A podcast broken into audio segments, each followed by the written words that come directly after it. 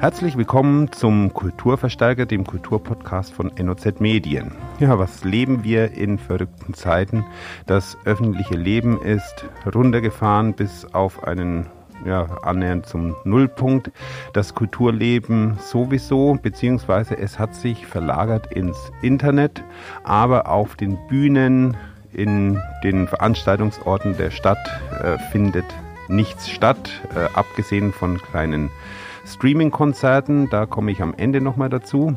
Ansonsten wäre ich für diese Ausgabe des Kulturverstärkers ganz sicher im Theater gewesen und hätte mir angeguckt, wie es mit den Meistersingern von Nürnberg voranschreitet. Die Premiere dieser Wagner-Oper war ja für den Samstag, den 18. April geplant, äh, musste auf jeden Fall verschoben werden. Auch die Proben mussten eingestellt werden.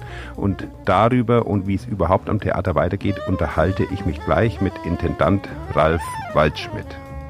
Wie gehen wir mit der vielen freien Zeit um, die uns die Corona-Krise beschert? Ich habe gerade angefangen, Sloterdijk zu lesen, aber bevor es soweit kommt, kann man ja vielleicht auch noch sich mit ausgewählten Schätzen aus den Archiven der Streaming-Portale oder auch der Mediatheken der öffentlich-rechtlichen Rundfunkanstalten die Zeit verkürzen.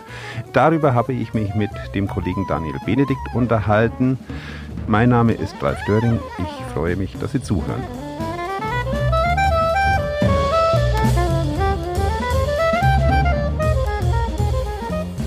Ja, Stillstand am Theater Osnabrück.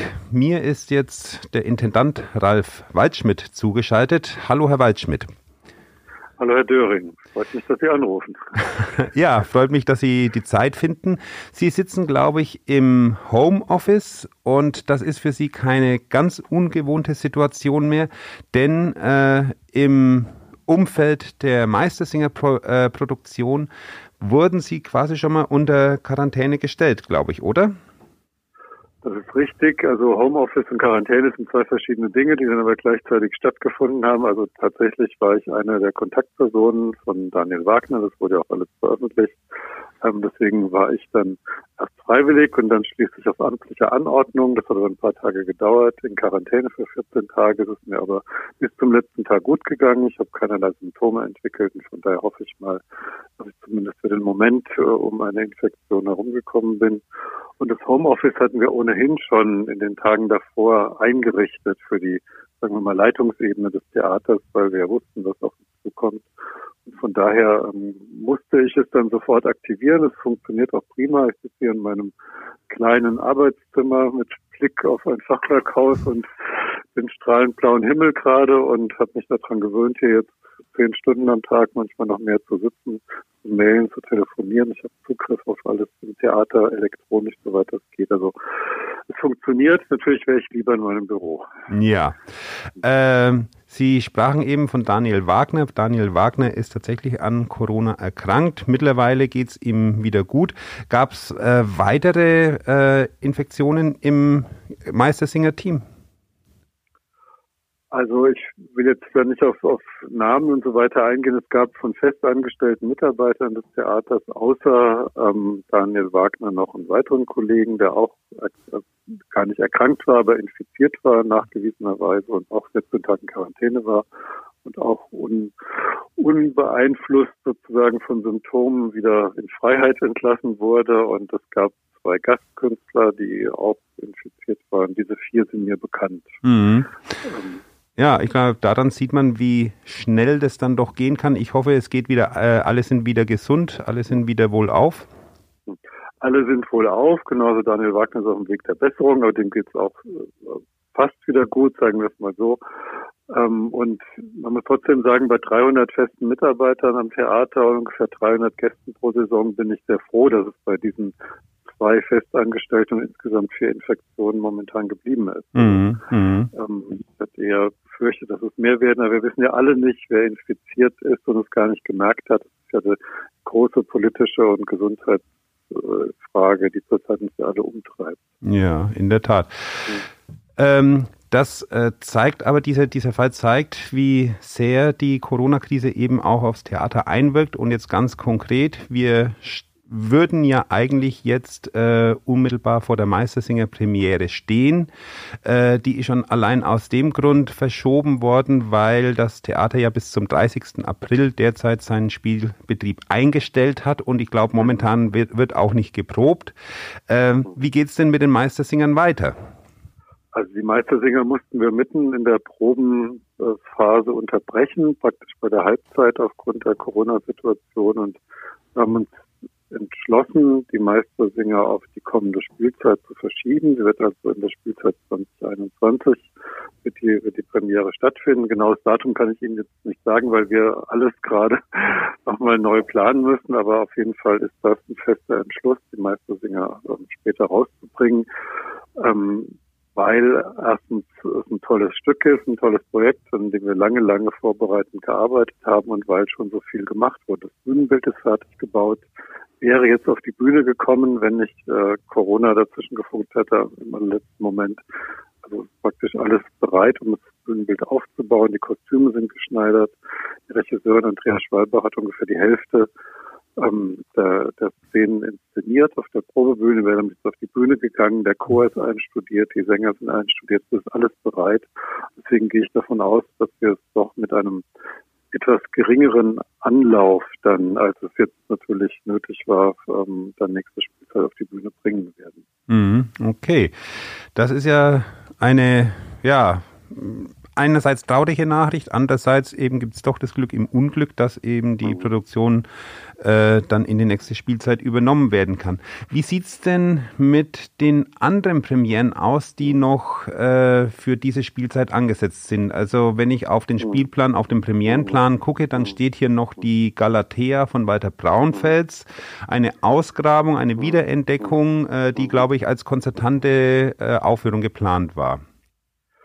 Ja, also ich muss jetzt vorab sagen, wir mussten uns entscheiden, äh, gemeinsam mit dem Kulturdezernenten der Stadt Osnabrück, der, die jetzige Unterbrechung des Spielbetriebs bis 30. April bis zum 31. Mai zu verlängern. Das ist natürlich auch eine schmerzliche und bittere Entscheidung, aber aufgrund der Situation und der Einschätzung, die man haben kann, ist äh, ausgeschlossen, dass im Mai wieder 600 Menschen gleichzeitig den Theatersaal füllen dürfen. Mhm. Von daher ist es realistisch, das jetzt so zu machen. Das hat natürlich zur Folge, dass äh, andere Produktionen auch auf den Prüfstand gestellt werden mussten. Es ist ja auch so, Sie haben es erwähnt, dass aktuell kaum ein Probenbetrieb stattfinden kann. Ich will nicht sagen gar keiner. Also Musiker des Orchesters üben alleine, sozusagen völlig äh, kontaktfrei ähm, im Theater, denn manche Instrumente von der Tuba bis zum Schlagzeug und das zur Trompete kann man nicht unbedingt zu Hause immer ja. übenderweise äh, in Gang setzen und ähm, bei den Sängern ist es so, dass wir Einzelproben von einem Pianisten und einer Sängerin, einem Sänger in den großen Räumen, die wir haben, also nicht in den kleinen Korruptionszimmern, in den großen Räumen mit genügend Abstand auch möglich machen ähm, so dass im musikalischen Bereich einigermaßen, ähm, aber auf einem sehr ähm, niedrigen Stand jetzt weitergearbeitet werden kann. Aber das reicht einfach nicht, um zum Beispiel eine neue Oper wie Galatea mhm. einzustudieren. Davon abgesehen, dass Chor und Orchester ja, weil sie Gruppen sind, die eng zusammen ähm, sein müssen, um musikalisch sinnvoll aktiv zu werden, sowieso nicht proben können. Das heißt, wir müssen Galatea leider ähm, vom Spielplan nehmen und sehen auch keine Chance, das dann irgendwann nachzuholen, ähm, weil äh, Galatea ein sehr besonderer Fall ist, ein tolles Stück, aber im Umfeld der kommenden Spielzeit nicht zu realisieren ist, denn die kommende Spielzeit war ja eigentlich fertig und wir können jetzt nicht mhm. alles austauschen und alles unterschieben. Und das betrifft leider auch ähm, andere Produktionen. Ich sage einfach, was Stand der Dinge ist. Also die beiden Schauspielproduktionen vor Sonnenaufgang im Theater am Domhof mhm. und einige Nachrichten an das All müssen auch komplett entfallen, entfallen, müssen wir leider ersatzlos streichen aufgrund der Situation. Und ebenso die ähm, ja als Kooperation mit China ausgerechnet geplante Tanzproduktion Side by Side ähm, wird nicht stattfinden können. Das betrifft auch die Tanzskala das betrifft auch die Gastspiele, die in der Tanzwoche geplant mhm. waren. Also Gastspiele von außerhalb. Das sind alles bittere Entscheidungen, aber ähm, es ist nicht anders machbar, als sie so zu treffen und ähm, halt zu schauen, wie wir dann möglichst schnell wieder in Gang kommen, sobald ja. es dann machbar ist.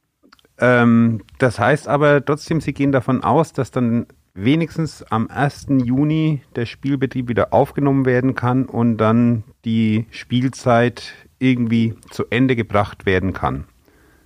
Also das ist meine große Hoffnung. Ähm, wer kann schon von etwas sicher ausgehen? Es ist ja so, und äh, das betrifft uns ja dann in allererster Linie auch, dass man überall hört, dass von politischer Seite, von ähm, virologischer Seite, von Verwaltungsseite nach Ostern die Lage neu bewertet werden soll.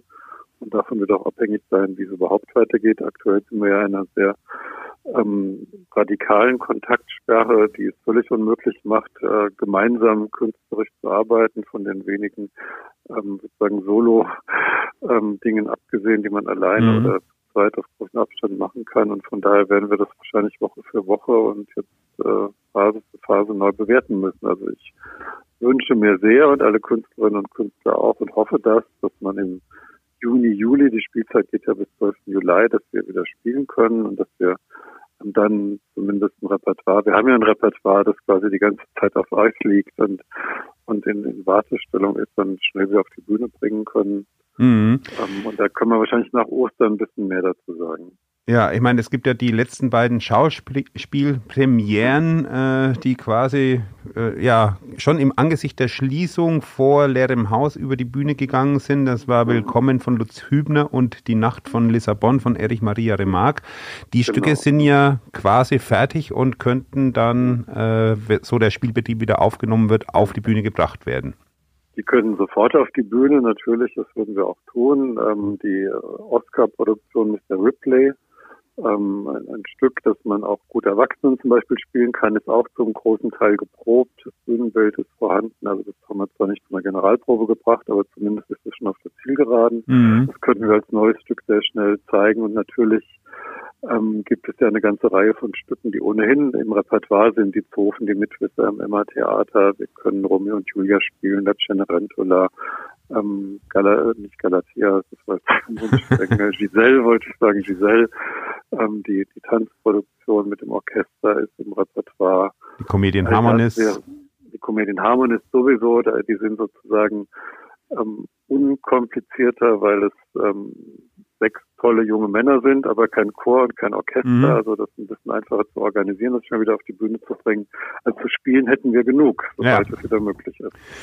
Äh, bleibt ein großer Bereich noch, nämlich die Symphoniekonzerte. Ich ja. nehme an, dass das kommende Symphoniekonzert, das wäre das sechste der laufenden Saison, mhm. äh, mit Frank-Peter Zimmermann, dem Geiger als Solisten, der sollte, soll Alban Bergs äh, Violinkonzert spielen. Das ist terminiert für den 10. und 11. Mai in der Osnabrückhalle. Die Osnabrückhalle hat aber bis 12. Juni, glaube ich, aufgrund der Verfügung der Stadt auf jeden Fall geschlossen. Was ist mit diesem Konzert? Und dann äh, Klassik unter den Sternen, das ist ein Open Air im Schloss Innenhof am 13. Juni. Bis 12. Juni hat die Stadt Veranstaltungen mit mehr als 1000 Teilnehmern untersagt. Der 13. Juni fällt nicht mehr in diesen Zeitraum, aber die Stadt hat ihr großes äh, internationales Kulturfestival auf dem Marktplatz auch für 13. und 14. Juni terminiert abgesagt. Was bedeutet das für die Klassik unter den Sternen? Also vielleicht erst zu Frank-Peter Zimmermann. Sie haben es selbst erwähnt, die Osnabrück-Halle hat uns zwar die Entscheidung quasi abgenommen, die aber auch nicht anders hätte fallen können. Also dadurch, dass dort überhaupt keine Veranstaltungen stattfinden können bis 12. Juni, muss auch das sechste Sinfoniekonzert entfallen. Wir sind aber mit Frank-Peter Zimmermann in Kontakt, seiner Agentur, um dann in der Zukunft möglichst bald ein gemeinsames Konzert wieder mit ihm realisieren zu können. Aber da gibt es momentan kein Datum. Ähm, aber auf jeden Fall möchte er das natürlich, denn die Gastkünstler sind ja in derselben Situation, dass reihenweise alles wegbricht mhm. Zeit. Und ich bin da guter Dinge, dass es äh, dann in der nächsten oder allerspätestens über der nächsten Spielzeit, je nach Terminlage, dann auch wenn ich da nicht mehr dabei sein kann, oder ich kann ja als Gast gerne kommen. Das Violinkonzert von Alban Berg ist eines meiner absoluten Lieblingsstücke, ganz persönlich. Auf jeden Fall wird Frank-Peter Zimmermann kommen.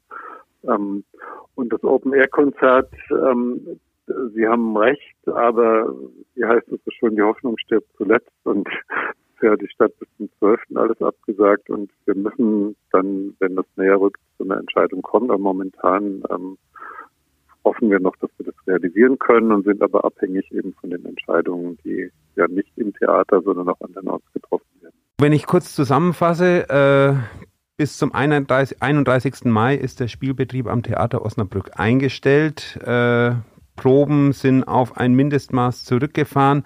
Herr Waldschmidt, was tut sich denn sonst? Ich meine, es gibt äh, Online-Aktivitäten, Sie machen Streamings aus den Wohnzimmern von Künstlern, von Schauspielern, von Musikern. Was tut sich sonst noch am Theater? Ja, wie Sie gerade sagen, bei Theater Osna at Home kann man täglich auf unserer Website, bei Facebook und Instagram Neuigkeiten erfahren, Rückblicke und auch aktuelle Eindrücke von dem, was die Künstlerinnen und Künstler so tun. Und unsere Schneiderei zum Beispiel ähm, war sehr fleißig in der letzten Woche, hat 600 Schutzmasken hergestellt, die sie der Diakonie, den Pflegediensten, einem Hospital zur Verfügung stellt. Also wir versuchen mit den Kräften, die wir haben, auch in der Situation jetzt natürlich da zu helfen, wo das möglich ist. Und ich bin mir sicher, dass wir da in diesem Sinne noch einiges zu tun haben werden in den nächsten Wochen. Das wird leider so sein. Herr Waldschmidt, ich hoffe, dass wir uns bald unter anderen Umständen, unter angenehmeren Umständen, nämlich eben im Theater bei einer Vorstellung, bei einer Premiere vielleicht sogar wiedersehen. Äh, ich wünsche Ihnen bis dahin alles Gute und sage nochmal vielen Dank für dieses Gespräch. Ja, vielen Dank auch von meiner Seite. Auf Wiedersehen. Mehr kann ich dazu und besser auch nicht sagen. Machen Sie es gut. Ich habe es eingangs schon gesagt, in einer derartigen Phase, wo man so viel Zeit hat, äh, kommt man auf die interessantesten, manchmal auch absurdesten Dinge. Ich habe mir zum Beispiel von Peter Sloterdijk die Kritik der zynischen Vernunft aufs Nachtkästchen gelegt. Keine Ahnung, ob ich das tatsächlich durchlese. Aber soweit äh, muss es ja nicht unbedingt kommen. Es gibt, glaube ich, auch die Möglichkeit, sich niveauvoll, aber auch ein bisschen leichter zu unterhalten. Äh, Netflix und Co. bieten ja alles eine ganze große Bandbreite an verschiedensten Genres. Und genau darüber, über das, was im Netz verfügbar ist, bei den Streamingdiensten. Darüber unterhalte ich mich mit meinem Kollegen Daniel Benedikt. Daniel Benedikt sitzt für uns in Berlin, hat sich selbst mal so charakterisiert, er sei der Fachmann für schlechtes Fernsehen und gute Filme und in genau der letzteren Eigenschaft telefoniere ich jetzt mit ihm. Hallo Daniel. Hallo Ralf. Ähm, was hast du denn äh, anzubieten? Was äh, hast du Empfehlungen, was sich momentan besonders lohnt äh, im Fernsehen oder bei den Streamingdiensten, meinetwegen auch in den, äh, in den Mediatheken der öffentlich-rechtlichen anzuschauen? Ja, ich habe gestern angefangen, eine Serie zu gucken, ähm, die mich schon erreicht hatte, bevor ich es verstanden habe. Ähm, und zwar ist mir aufgefallen, dass im Internet äh, sich äh, Fotos äh, mehren, wo Leute sich mit äh, Tigern abgelichtet haben oder ihr Gesicht auf die äh, auf die Gesichter von irgendwelchen Tigerbändigern äh, kopiert haben. Ich wusste nicht, was das bedeutet. Habe es jetzt aber erfahren, das ist, äh, dass diese ganzen Memes äh, beziehen sich auf eine Netflix-Serie, die heißt Tiger King, also Tigerkönig. Ja. Und ähm, das ist eine Dokumentarserie in, ich glaube, sieben Teilen. Darin hat eigentlich der Autor ursprünglich nur die Idee gehabt, oder das Autorenteam nur die Idee gehabt, ähm, sich mit Großkatzenzüchtern in Amerika zu befassen. Ist es wohl so, dass in Amerika 5.000 bis 10.000 äh, Großkatzen gehalten werden in Gefangenschaft und dass es mehr als auf der ganzen Welt in Freiheit leben. Und, äh, das heißt also, äh, Entschuldigung, wenn ich da dazwischen gehe, das heißt also, in, äh, in Amerika gibt's äh, so skurrile Leute, die sich dann Löwen, Tiger, Leoparden äh, und alles Mögliche zu Hause halten. Genau, und das, das, das Epizentrum, also die, schon das sind die exzentrischen Leute, das geht von irgendwelchen Drogenbaronen bis hin zu äh, Neureichen, die eben einfach äh, Tiger oder Luchse für Accessoires halten, mit denen sie sich schmücken können. Aber das Epizentrum sind Züchter, die auch eigene Zoos und Farmen unterhalten, wo man mit diesen Tieren sich selbst am besten mit den, mit den Tierbabys sich ablichten kann.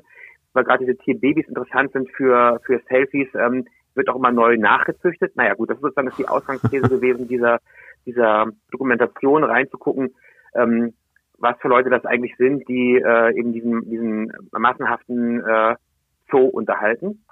Und in einer mehrjährigen, ich glaube fünfjährigen Recherche hat sich aber die Geschichte dann weitergedreht, weil äh, ähm, einer dieser Protagonisten äh, heißt, der nennt sich selbst Joe Exotic. Das ist ein, also der exotische Joe, das ist ein schwuler äh, Raubkatzenzüchter der äh, grundsätzlich bewaffnet äh, durch die Welt läuft und zwar nicht, weil er sich gegen seine Raubkatzen schützen will im Zweifel, sondern weil er Angst vor Tierschützern hat, die äh, ihm äh, an, an, an sein Zuchtgeschäft wollen, an sein Präsentations, also an der, dem auch so Tiershows gemacht in, in Supermärkten. Und es gibt eine, eine Tierschützerin, die sozusagen die große äh, Gegnerin von Joe Exotic ist und die Propaganda gegen ihn macht, weil sie die Haltungsbedingungen kritisiert, die ihrerseits genauso katzenverrückt ist wie er. Also sie unterhält selbst auch eine Tierfarm mit Katzen, die man auch besuchen kann, aber bei ihr sind es gerettete äh, Großkatzen. Und, also äh, äh auch die, die, gleiche Exzentrik, nur eben von einer anderen Perspektive. Genau. Und äh, diese, diese, diese Feindschaft ist wohl über fünf Jahre bis hin zu einem versuchten Auftragsmord äh, ähm, äh, eskaliert, äh, sodass jetzt am Ende der Serie, habe wie gesagt nur die erste Folge bisher gesehen, aber am Ende der Serie äh, sitzt dieser Joe Exotic äh, in Haft und äh, gibt jetzt aus der Haft Interviews ähm, über seinen, äh, seinen, seinen Kampf und äh, die Art und Weise, wie er seine Unschuld nachweisen will. Also äh, Joe, Exo ja, äh, Joe Exotic, das äh, ist schon ein Name, den man sich auf der Zunge, Zunge zergehen lassen muss. Das klingt ja eigentlich eher nach einem Pornodarsteller. Ähm, und also nochmal, ich verstehe dich richtig, das ist äh, keine Fiktion, sondern das ist eine Dokumentation. Also alles, was man da sieht in dieser Serie, ist tatsächlich auch passiert.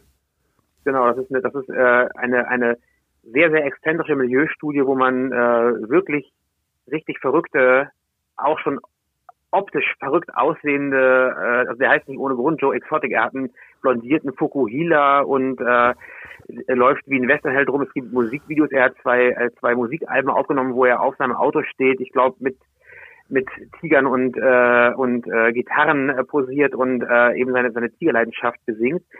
Und äh, diese ganzen äh, exotischen Figur, Figuren sind sozusagen am Anfang noch Teil einer Milieustudie, aber im Laufe dieser, dieser sieben Episoden wird sich das eben einfach zu einer True Crime Serie entwickeln, wo ähm, jetzt auch offenbar online schon äh, alle Fans oder äh, Zuschauer dieser, dieser Serie äh, mit spekulieren und raten, äh, Hinweisen nachgehen, wer denn nun recht haben kann in diesem versuchten, versuchten Auftragsmord, äh, der sozusagen zu Beginn der Dreharbeiten noch gar nicht passiert war oder auch nicht absehbar war. Also das ist ein verrückter, etwas äh, eskapistischer Ausflug in eine ganz bizarre Parallelwelt, von der wir alle, glaube ich, nicht gewusst haben, dass es sie geben könnte. Äh, eine letzte Frage dazu noch. Äh, äh, das ist ja ein hoch äh, emotional besetztes Thema, Tierwohl. Äh, wir wissen, was, wie das bei uns hier, äh, zu welchen Kontroversen das bei uns hier führt. Bezieht denn der Film, beziehen die Filmautoren da irgendwie Stellung oder berichten die einfach nur so neutral wie nur möglich? Es scheint so zu sein, dass die, dass, dass die Haltung der, der Dokumentation eine, eine nüchterne und neutrale ist. Ähm, es wird äh, immer wieder die eigene Recherche thematisiert. Also ähm, er was ich eben berichtet habe, dass er, dass er mit einem ganz anderen Ansatz die Serie anfing, als er sie dann äh, beenden musste, weil sie sich eben so stark gedreht hat, die Geschichte. Das erzählt er. Er erzählt auch, was die Initialzündung war, nämlich äh, er war, ich weiß gar nicht aus welchem Grunde, äh, äh, auf dem Grundstück eines dieser Tierzüchter und hat dann äh, durch Zufall mitbekommen, dass da gerade ein anderer Tiersammler kam und äh, einen, ich glaube, einen Schneeleoparden äh, in seinem äh, im Sommer überhitzten Truck sitzen hatte. Und dann kam ihm der Gedanke, kann man Schneeleoparden, die ja offenbar an, an kalte Regionen äh, angepasst sind, kann man die überhaupt äh, in seinem schmalen Käfig in einem Truck, äh, der der jetzt äh, in der Sonne steht, kann man die überhaupt transportieren? Und da ging ihm auch, dass das, dass das ein, ein äh, unglaubliches Thema ist, was er entwickelt hat. Und äh, also insofern erzählt er, erzählt er, wie seine Recherche angefangen hat, aber er ähm, beurteilt die Figuren nicht, die, die geben sich mhm. ihm auch, auch sehr vertrauensvoller Art und Weise selbst preis, erzählen eben, äh, ja, also die, sie, sie, sie haben keine Chance, sozusagen auch äh, inkriminierende Dinge zu sagen. Also Joe Exotic in der ersten Episode sieht man ihn bei der Polizei, wie er Anzeigen gegen Tierschützer aufgibt und äh, seinerseits äh, keine Probleme da, damit hat, äh, Massaker anzukündigen für den Fall, dass man ihn seiner Rechte der Tierhaltung beraubt. Also äh, diese diese Figuren haben haben äh, auch ohne, dass man sie dass man sie äh, bewertet, ähm, liefern sie genug Stoff, um sich ein eigenes Bild von ihnen zu, äh, zu bilden, weil sie eben einfach ähm, ganz offensiv und äh, mit dem größten äh, Rechtsbewusstsein, das man von sich selbst haben kann, ja. einfach äh, sich präsentieren und äh, für ihre Sache eintreten. Das gilt, das gilt für diesen, für diese Tierzüchter. Es gibt noch einen zweiten, der eine große Rolle spielt, genauso wie für die, für die Tierschützerin, die eben einfach auch ihre, ihre, ihre Ex Exzentrik der Kamera äh, äh, zur Schau stellt. Ähm, Und äh, ja, also man hat im Grunde auch äh, schwer sozusagen äh, überhaupt äh, äh, seine Sympathien zu verteilen, weil eben einfach alle so so so ausufernd äh, sich sich bloßstellen selbst in ihren in ihren Haltungen. Klingt hochspannend. Äh, Tiger King heißt das Ganze und ist zu sehen auf Netflix, wenn Netflix. ich die richtig verstanden habe. Genau. Ja, dann hast du auch noch einen weiteren Tipp vorbereitet und da geht es jetzt nun, glaube ich, wirklich um Fiktion. Das ist ein Spielfilm, genau. Ich habe den äh, im letzten Jahr bei der Berlinale verpasst. Ähm, meine Frau hat ihn aber gesehen und mir empfohlen. Und weil der Hauptdarsteller und äh, Regisseur auch einer meiner, meiner Lieblingsdarsteller ist, äh, wollte ich ihn gerne gucken. Ich wollte ihn aber auch gerne gucken, weil er gut in die Zeit passt. Es ist nämlich ein, äh, ein Endzeitfilm, der einen solchen Hintergrund hat. Und äh, wer sozusagen äh, Lust hat, sich, sich, sich eine solche, äh, sich, sich über eine solche zu informieren, die, die, die äh, die Welt noch, noch, noch, noch sehr viel stärker ins Chaos äh, stürzt, als das die aktuelle Pandemie ist, der kann sich Light of My Light, äh, Light of My Life angucken, also mhm. Licht meines Lebens. Und der Film erzählt davon, dass Casey Affleck, der Hauptdarsteller und Regisseur, ähm, Überlebender einer Seuche ist, äh, die alle, fast alle Frauen der Welt hingerafft hat. Also gibt man lebt jetzt in einer reinen Männerwelt, die äh, noch halbwegs funktionstüchtig ist, weil eben einfach äh, Kraftwerke und äh, Geschäfte eben einfach von Männern weiter betrieben werden, die aber, die aber eben äh, dadurch, dass, dass die Hälfte der Menschheit stirbt, natürlich äh, und das, dadurch, dass, dass einfach auch diese, diese Welt äh, keine Zukunft haben kann, weil ja einfach ohne Frauen äh, die Menschheit äh, zum Aussterben verdammt ist, die eben doch in einer in einer äh, äh, in, einem, in einer grässlichen mentalen Agonie sich befindet.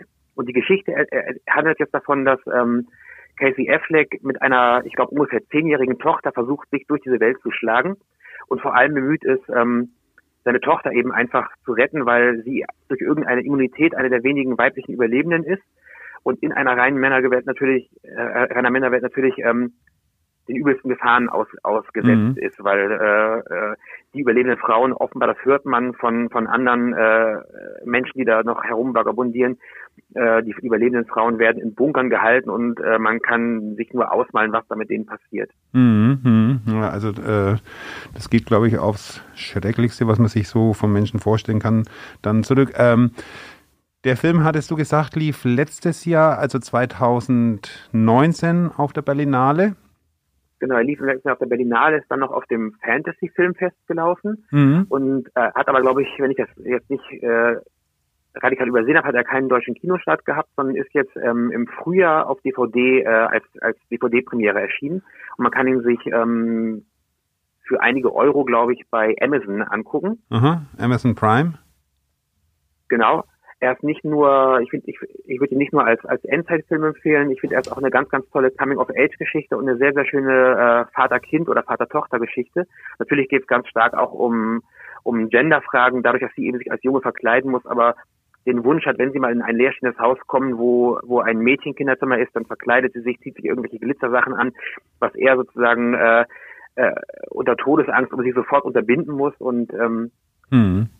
Äh, was man, was ein, was ein, ein, ein Erzählstrang des den ganzen Film sehr schön durchzieht, ist das, ist das Vater-Tochter-Gespräch, was sie führen.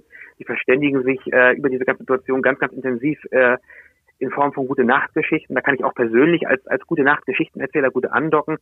Und in den gute Nachtgeschichten versucht er eben einfach, äh, er erzählt dann Zielgeschichten von einer Füchsin und dann geht es um, um auch da um endzeitliche Themen. Er erzählt eine Arche Noah-Geschichte, wo wo erst ein Fuchs sozusagen derjenige ist, der der die Arche am Ende äh, zum, zum, zum als zum Überlebensinstrument äh, macht, nicht nicht Noah, sondern der Fuchs ist es.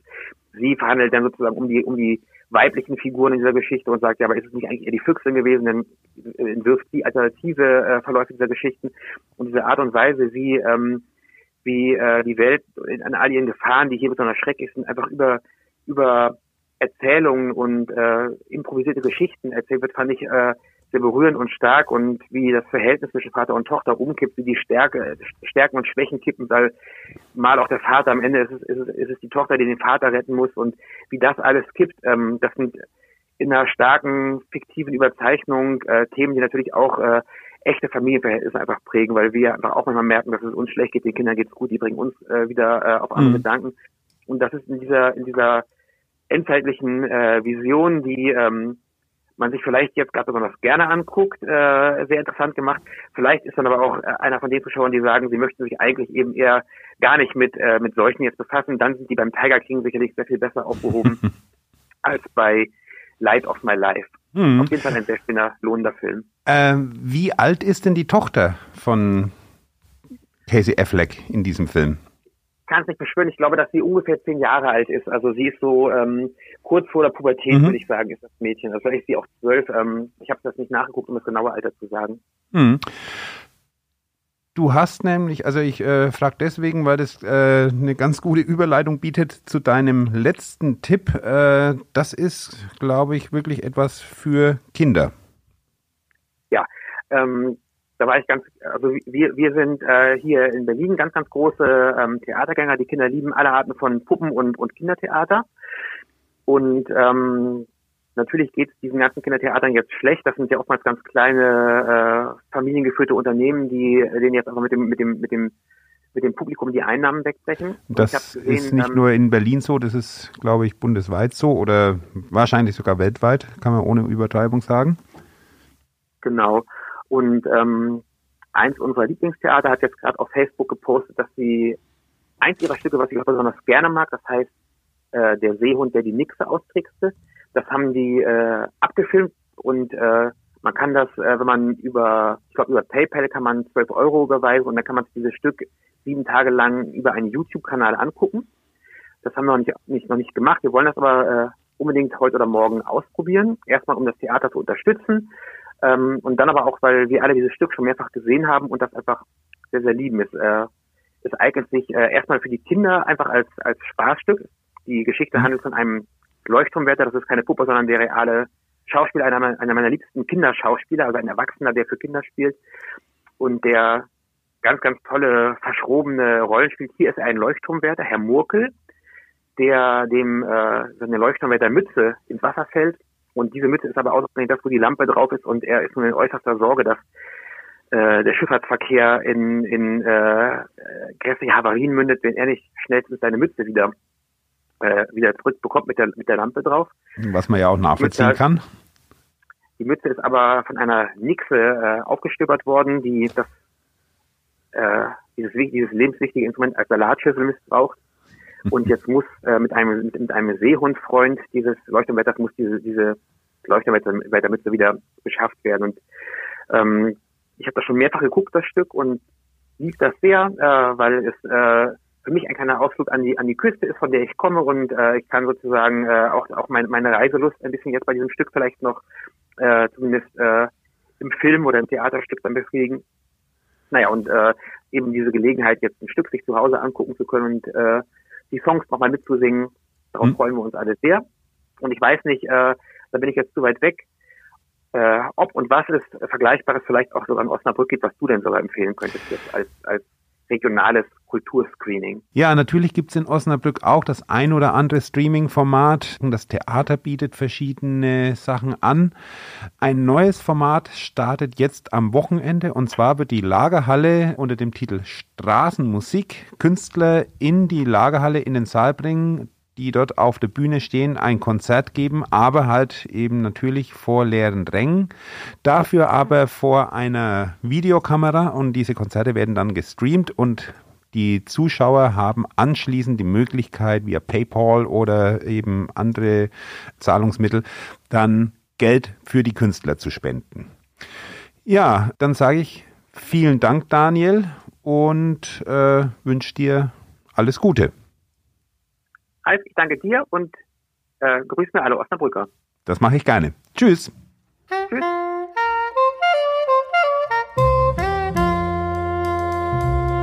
Das war der Kulturverstärker in wilden Zeiten.